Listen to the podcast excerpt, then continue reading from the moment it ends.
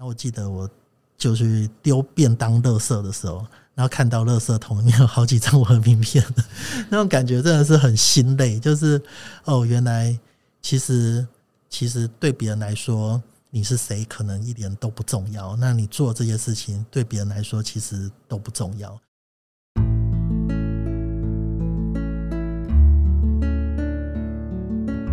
植牙诊所，帮你一生都精彩，从新鲜到退休。Hello，我是主持人 Pola。今天我们来到职人专访的单元，我们邀请到拍拍圈 Top Show 时尚转售平台的共同创办人郭佳琪 Andy 来聊一下他的人生故事。Hello，Andy。嗨，大家好，我是 Andy 郭佳琪。那我自己是从二零零七年开始创业哦，那做过各种不同的电商服务啊，社群网站啊，大概二十多个不同的服务，最后大概是有四个还算是成功哦。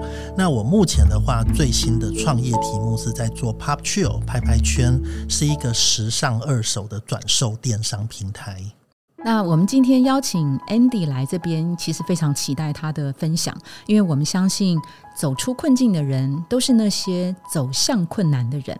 那 Andy 之所以今天这么的出色。都是因为 Andy 昨天那么的坚毅，所以我们也因此想把 Andy 走过的路，在上头所留下的每一步可以以你为证的真理，把它编成一盏盏的灯火。我们希望可以让后辈们看到，从年轻到现在的 Andy 是怎么样把每一步的困顿借用成为 Andy 成长跟蜕变。然后我们现在如果是用最开放的一个角度，不设限来请 Andy 分享他的苦路的故事的话，你会最想讲哪一段？我觉得我最想讲的是，因为在创业嘛，最想讲的是第一次创业的困境，地图日记的时候，当时的困境。嗯哼，那我自己的话，我从小就是乖乖牌，那也许人家很讨厌听到叫人生胜利组。你会不会讨厌？我觉得自己就是第一名的学生，读了还不错的学校，那找了不错的工作，在美国工作。刚刚那个 Andy 有提到，他说我这么乖，我从小到大我都很听话。我们这边补充一下 Andy 他的过去的呃学历是台大土木系的，是哦乖乖的念书的乖乖牌自由生。好，然后呢那个哦在当兵的时候自学城市，对不对？对。然后后来去斯坦福念了这个电脑科学的硕士。我从来没有特别的想到说什么时候要回来台湾哦。嗯。啊，那当时我在。雅虎，美国的雅虎搜寻引擎的工程师，就是算是一个还 OK 的工作。那有一天呢，我就在网络上认识了一个女生，所以那后来她就变成我女朋友，我们就我就决定要搬回台湾。哦，那搬回台湾之后啊，我很快的就面临了一个问题，就是。找不到工作啊，就是找不到我真的想要的工作。当时想要找的是搜寻引擎相关的工程师，嗯啊，但是发现台湾没有这样的工作啊，所以我后来啊就呃决定开始跟我哥哥还有我太太、我大嫂一起创业。嗯哼。我们是拿了我们所有的资金，全部投入在这个地图日记的服务。四个人，四个人，然后所有的资金，对，有没有兄兄弟姐妹？没有，就是四个人的。四个就是四个人的资金。当你公司开始有了员工，然后开始有了股东之后，就必须为大家负责啊，所以你就其实就没有退路。嗯，那做了三年了之后啊，完蛋了，就是这个这个题目做错了。嗯。三年领悟，对，花了三年，那做的不上不下，我觉得它基本上就是一个上不去，但是也死不掉的题目。嗯，那我记得有一天我们坐在一个圆桌，就是开始想，我们该认赔吗？我觉得那是一个很伤心的感觉哦，就是三年的时间，尤其对于我当时二十几岁来说，是一个很长的时间。那它让我觉得，会不会我白走了这段路哦？我不止白走这段路，而且我把募来的钱烧光了。那些钱可能有些来自于呃投资者，那投资者也包括我的亲友，所以那种感觉很糟。就是他是亲友的信任，那你的团队的信任，员工的信任，但是你把这一切都搞砸了。这是我过去没有的经验哦，就是在学校啊或者在工作没有的经验。我们有想着说，这个公司它基本上有很大的财务问题。那有很大的财务问题。那我们如果没有办法很短期间内募到一笔资金，其实我们可能必须要关掉这个公司。嗯哼，那关掉这个公司，我觉得对于二十几岁的我来讲是一个很大的压力，就是我们没有办法对三十个员工说明这件事情，然后我也很难对股东交代。爸爸妈妈这么相信我这件事情，然后他们相信我们会把东西做起来，啊，但是把一切都搞砸了，我觉得心里是很难。我先不问一些细节的问题啊，你刚刚说你们四个人拿出了所有的财产，对，然后我方便问大概，比如说多少，我们共同出资，比如在这个桌上几百万。应该说，我跟我哥哥还有拿了我爸爸妈妈可能大概五百万的资金。好，五百万，然后然后我们又跟亲朋好友拿了可能五百万的资金。好，一千万，然后又跟。呃，外面的投资人拿了大概两千万的资金，两千万，所以加起来是三千万，差不多。对，三千万在三年的时候烧烧完了。那个时候你几岁？那你们四个人大概都几岁？我当时的话是大概快要三十岁，那我哥哥是大我三岁，嗯哼，那我大嫂大概跟我哥哥一样，那我太太大概比我小一岁这样子。OK，然后就是三十岁左右的四个人在三年内烧光了三千万，然后当时有了有三十个人。员工对，跟三特别有关，都是三 你可以描述一下当时，嗯，你你说那个感受是很不好的，因为一路走来几乎是一帆风顺，那个搞搞砸了，是觉得对不起大家的承诺，对，在你心中的那个挣扎是怎么样？最惨的感觉就是当公司。内部都觉得我们很成功，当公司的外部也觉得我们的成很成功，当我的亲戚朋友都觉得我们很成功，但是我们必须要告诉大家，没有，我们失败了。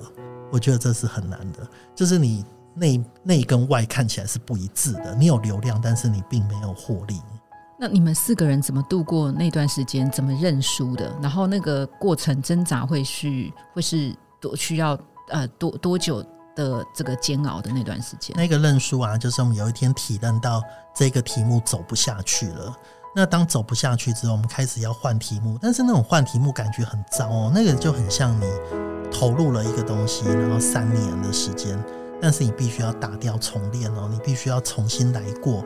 好，所以我们当时啊，就是。观察了很多很多的网站，我们决定要做另一个截然不同的题目，就是团购，从社群然后走向团购。那这个转变呢，我觉得对我来说是一个很痛的事情哦。就是你其实虽然你没有昭告天下，但是你心里明白你为什么要换题目，就是你本来题目做不下去了嘛，所以你要转型，就是因为你不够好。那你不够好，所以你要转型。那我们转型的方式就是。在我们公司的三十个人里面找来的三个人，一个 PM，然后一个 engineer，一个 sales，那三个人组成一个小小的团队，去打造一个新的团购网站，用一个月的时间。那用一个月的时间，就没想到他竟然慢慢的就起来了。那他就拯救了这家公司，就是我们。成功的切换到另一个模式，但是在这一个转换之前，我们大概有六个月的低潮，就是在思考着怎么换题目，在想要不要认赔。那有很多很多对自己的怀疑跟犹豫啊，就是你到底该放弃回去工作，你到底该换一个新题目，或者你到底该去拿更多的资金去赌一个更大的未来，就是当时有很多不确定，所以心里是很混乱的。你会知道自己其实是很脆弱，自己可能是不够好的，自己是有很多自我怀疑的。对，那六个月的混乱，四个人彼此之间会互相的讨论这件事情。会啊，我觉得这也是家人创业的好处，就是如果今天是跟。陌生人或者跟朋友创业，我觉得可能没有这么强的绑定。那也因为家人的创业，所以你没有办法说走就走，你没有办法把这当做一个工作，然后说，哎，我明天就离开了。所以那个绑定是很强烈的。那因为那个绑定够强烈，所以可以帮助彼此度过那一个低潮。就是你有一个人可以讨论，我觉得这也是为什么很多。我觉得人家说创业啊，或者老板是很孤单的，但是因为我们有四个人，所以相对来说孤单感是比较少的。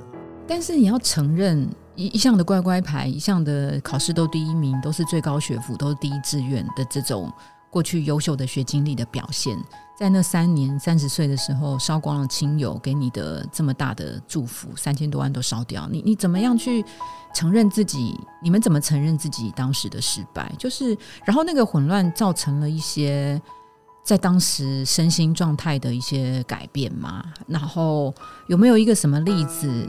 呃，我这不不一定太可能太戏剧化了，因为现在此刻的 Andy 是很冷静的。我们想请你啊，时光倒回十年前，也不过就是十年前的光景哈。对对，十年前的时候，有没有曾经是你一个人的时候，在孤独的享受？不能享，不能说享受。现在回忆叫享受，当时可能是一个人自己在感受那样的痛苦。我觉得会很想哭的感觉啊，就是在当时，就是。有时候大家说创业，其实刚开始创业，我觉得都是很苦的。那种很苦啊，就是你在赌一个未来，但是当你看不到出路，你很像被困住了。有时候你是试着要找出路，找 A B C D E，就是找了各种出路都解不开的时候，你会觉得你的人生被卡住了。那那种包袱啊，我觉得跟你上班换工作可能又不太一样，因为你基本上。是带着大家的资金，跟带着这个团队，你是没有退路的。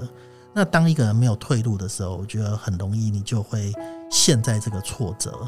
那我当时啊，其实我觉得身心状况都很不健康，身心状况很不健康，就是没有办法好好的生活，没有办法有工作生活的平衡。基本上，因为我。生活跟工作是融合在一起的，所以当工作陷入了极度的低潮的时候，生活也就陷入了极度的低潮，所以整个人就是在一个很不好的状态。我们想知道多不健康？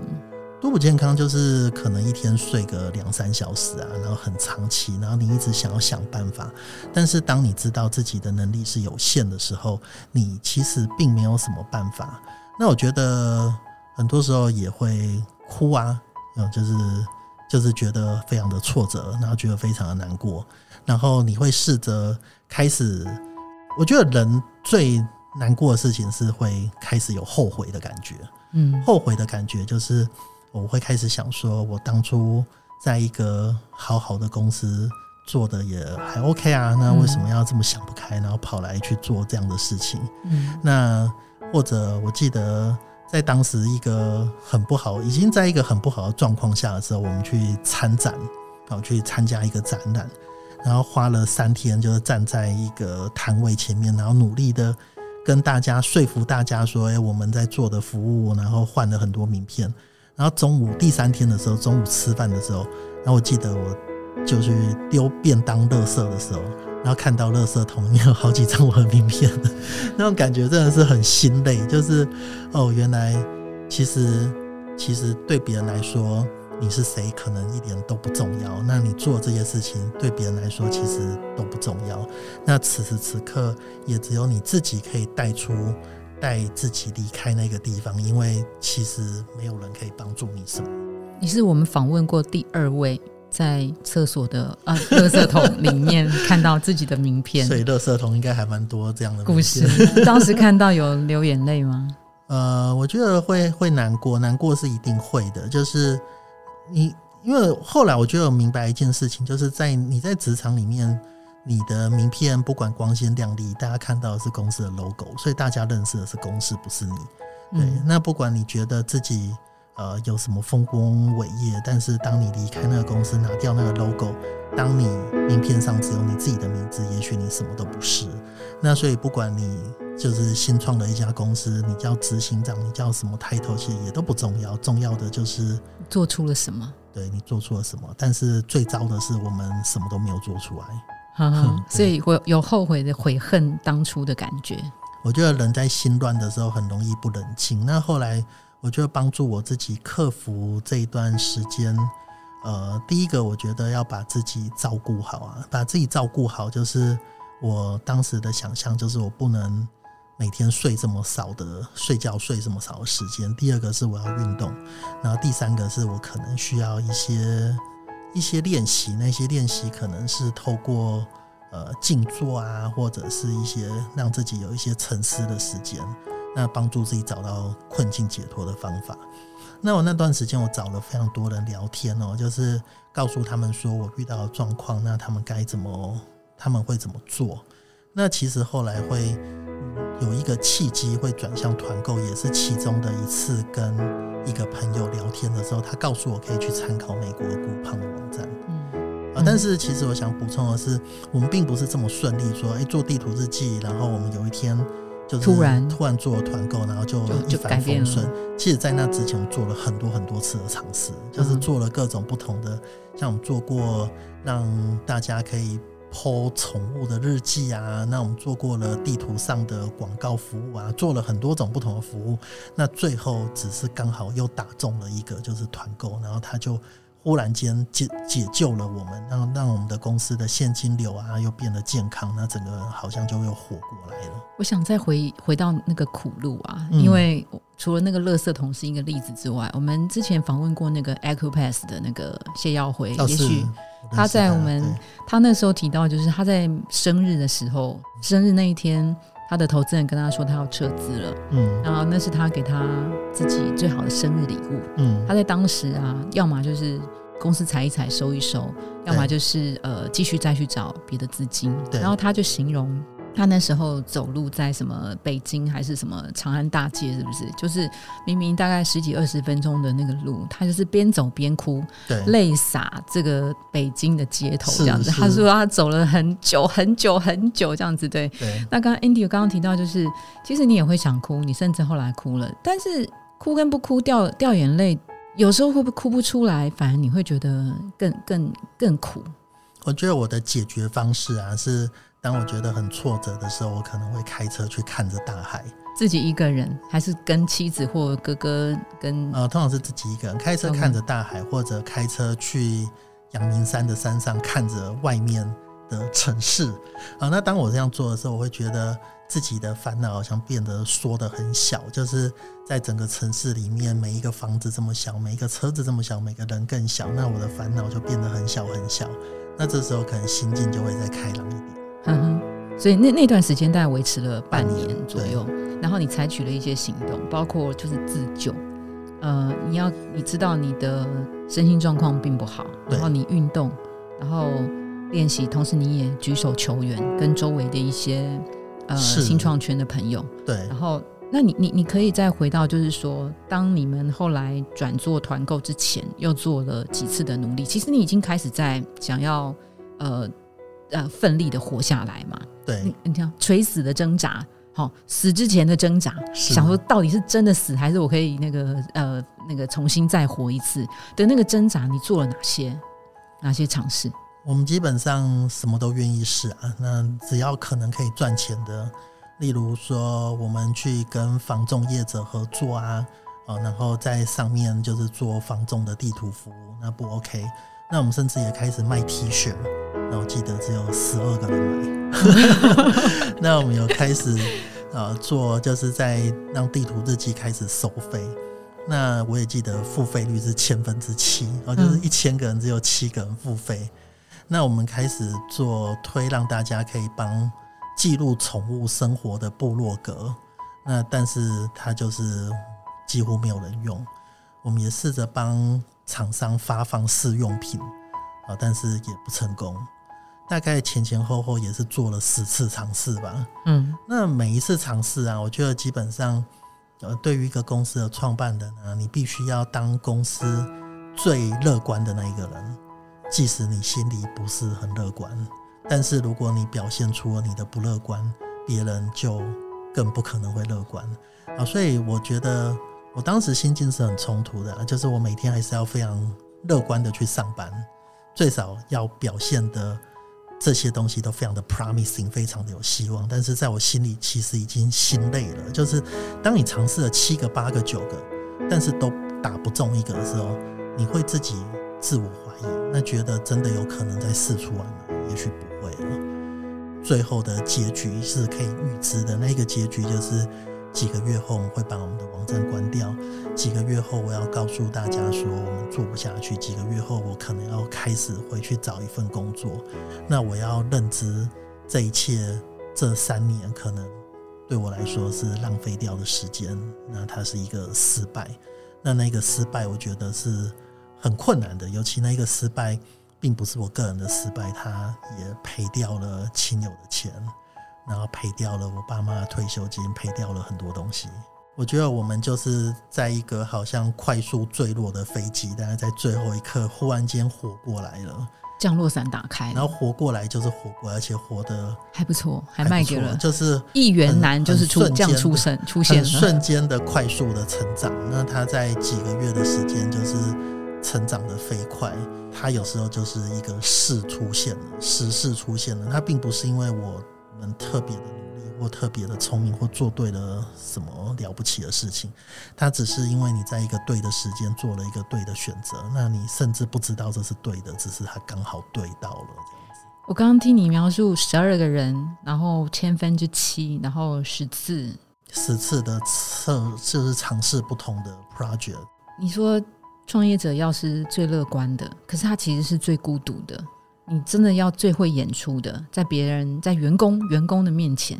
就是故作坚强而乐观，我觉得是啊，就是包括后来的每一次创业，包括现在的创业，其实就像我们现在在做 pop c h i l 做二手时尚，我觉得现在也不是一个特别好的时候哦，就是其实大家还是不看好，那投资人还是会怀疑，那你的 team member 还是会怀疑，但是你永远要当那个最有信心、最能够去说服大家的，那有些时候你。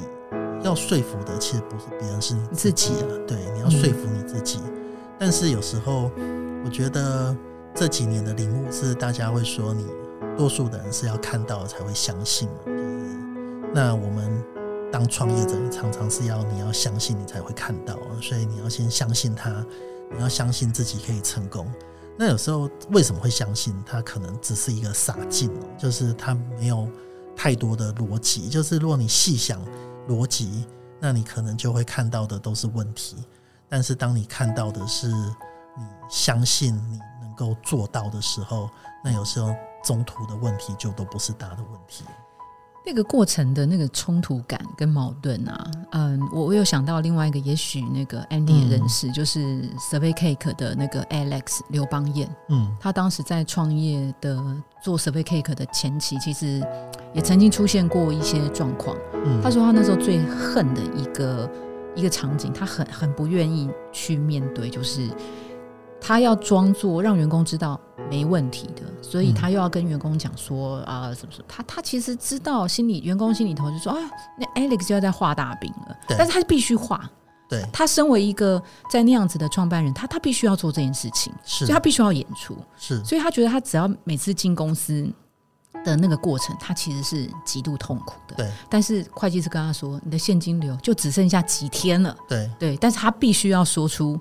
这种鬼话，对他觉得员工心里头不知道怎么样看他，他觉得这件事情是非常非常痛苦的。对你必须要保持着乐观。那所以我觉得在那之后啊，我觉得我做了一些改变哦，就是我宁可让公司是很透明的啊。所以在我们这一次的创业，或者我们后面的每一次创业，其实都是很透明的，就是公司的好或坏。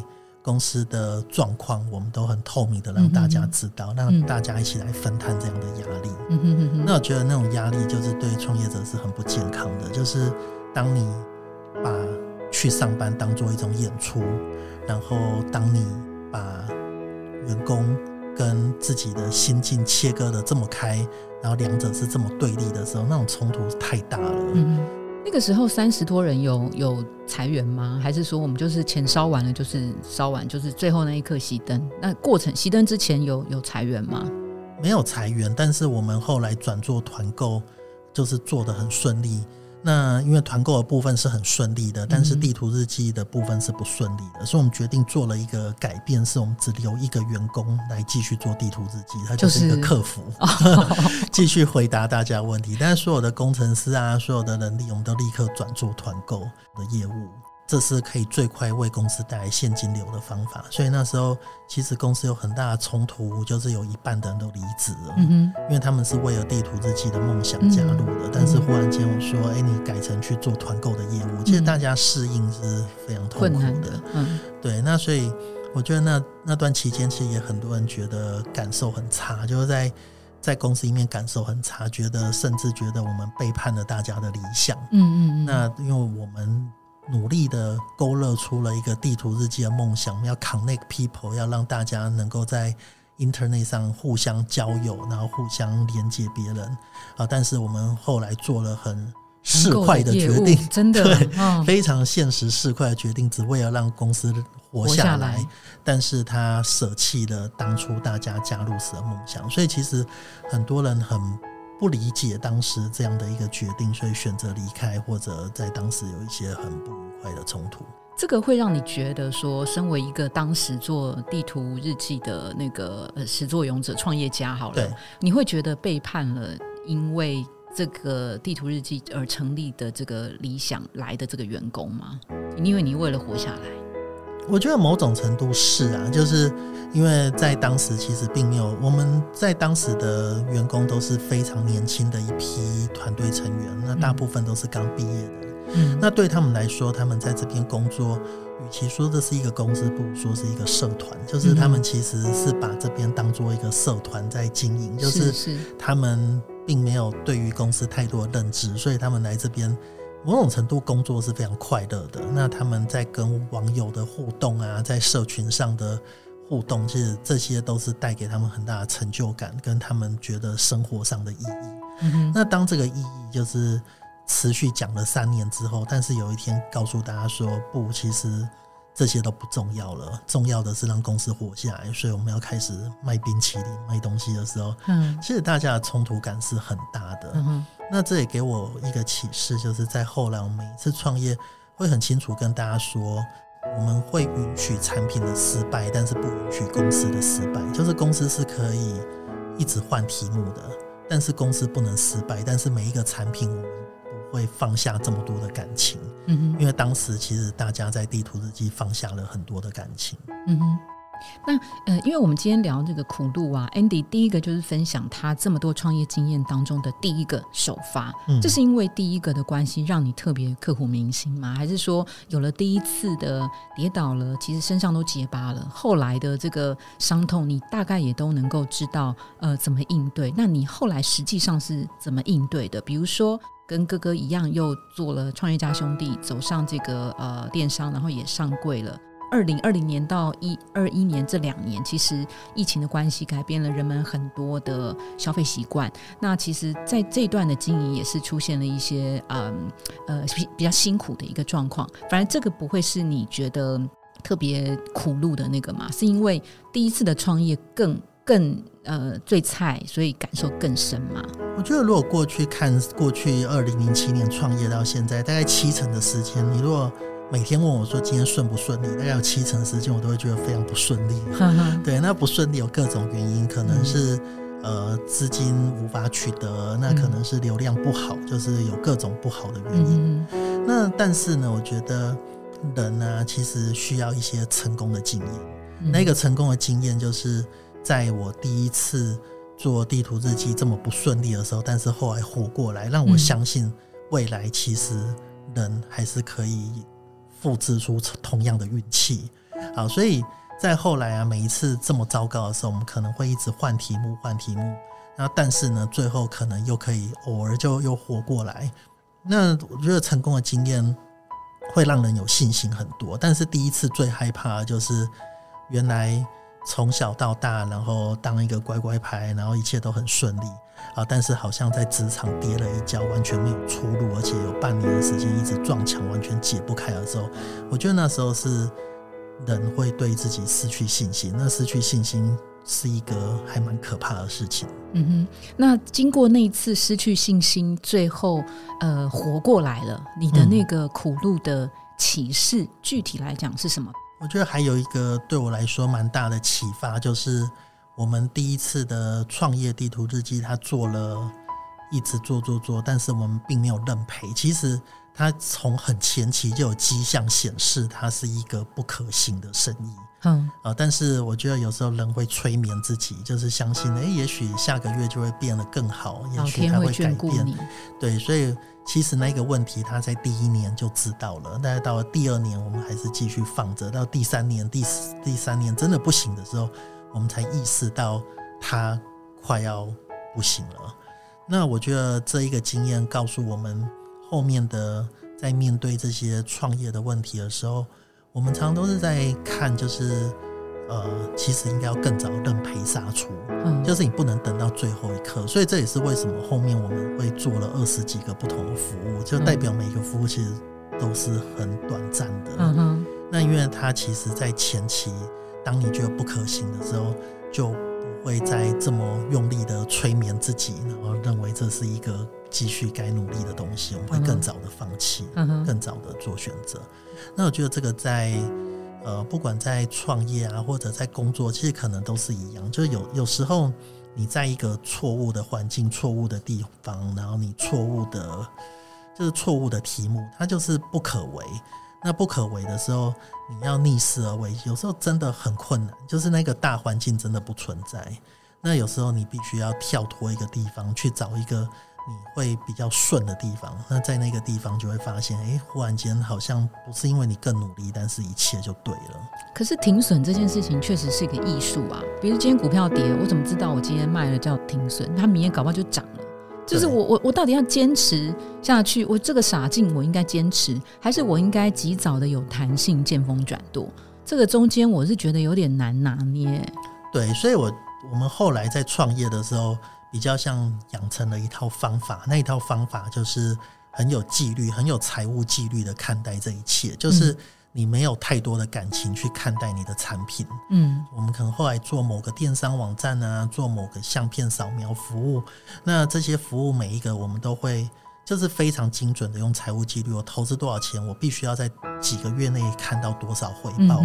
那如果没有达到这个回报值，就算差一块钱，它就是没有达到。我们就是有纪律，就是把它砍掉，我们不会为自己找更多的借口跟理由，说它终究会变好啊，这些可能就不会。就是你要，我觉得像买股票，也有人他是执行某一种很强烈的纪律。那我们也是在创业的时候，我们试着。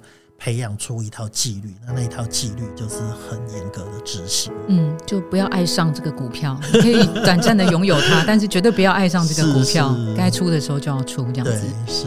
我觉得每一个挫折都是人生后来的养分哦。就是在我们后来还是一次一次创业，那每一次创业刚开始都很苦，那或者我，但是苦，但是事后回想都很快乐。像我现在在回想地图我就觉得相当的有趣哦，是一个很有趣的经验。那甚至当时的很不愉快，去看海啊，去干嘛的，现在想起来都还蛮有趣的。嗯哼，对。那每一个养分，我觉得都是让自己更坚强的力量哦。所以在后来的，你说有没有挫折？我觉得七成的时间都在挫折，但是。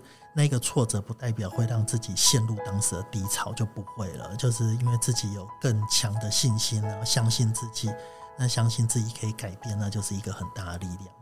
我觉得它是会上瘾的，就是你做了第一次，然后觉得能够创造出一些东西，然后这些东西也有一些正向反馈，就有人觉得它是有价值，然后它蛮好玩的。那当我就是。呃，到这个环境到了一个极限，就是能够发挥的事情做完，我就会觉得，因为，我如果再做一次，我能不能再换一个环境？例如说，我能不能改变海鲜的买卖的供应链？嗯，然后我就会开始觉得这个问题可能是有趣的。嗯，那投入这个问题，那也许可以改变，也许不能改变。啊！但是最后我会得到一个结果，那就会想说，那我们该不该再投入，例如说二手衣的市场交易？所以每一个东西都是一个新的挑战，我觉得蛮好玩的。那一次一次解决的问题，也会发现，呃，就是自己的能力虽然有限，但是自己其实如果很快的尝试，你是可以解决一些人的问题。那就算最后失败了，你也会知道为什么会失败，你不会未来后悔自己。没有做过这样的尝试，好像你做了一件有意义的事情。OK，好，那我们今天非常谢谢 Andy 来分享他的苦路的故事。那从他刚刚的这个分享当中啊，我也有一个新的诠释，就是其实挫折这件事情不等于一定是低潮。嗯，是啊。好，那我们今天就非常谢谢 Andy 跟我们分享这么精彩的故事。谢谢 Andy，谢谢大家，谢谢，拜拜。如果你喜欢今天的内容，别忘了到 Apple Podcast 帮我们打新评分跟留言。假如你有更多的问题，欢迎到植牙诊所来发问。我们每周都会更新，也欢迎您投稿想听的主题。投稿链接在节目资讯栏里，请订阅 Podcast 频道，追踪我们的 IG。我们下次见喽，拜拜。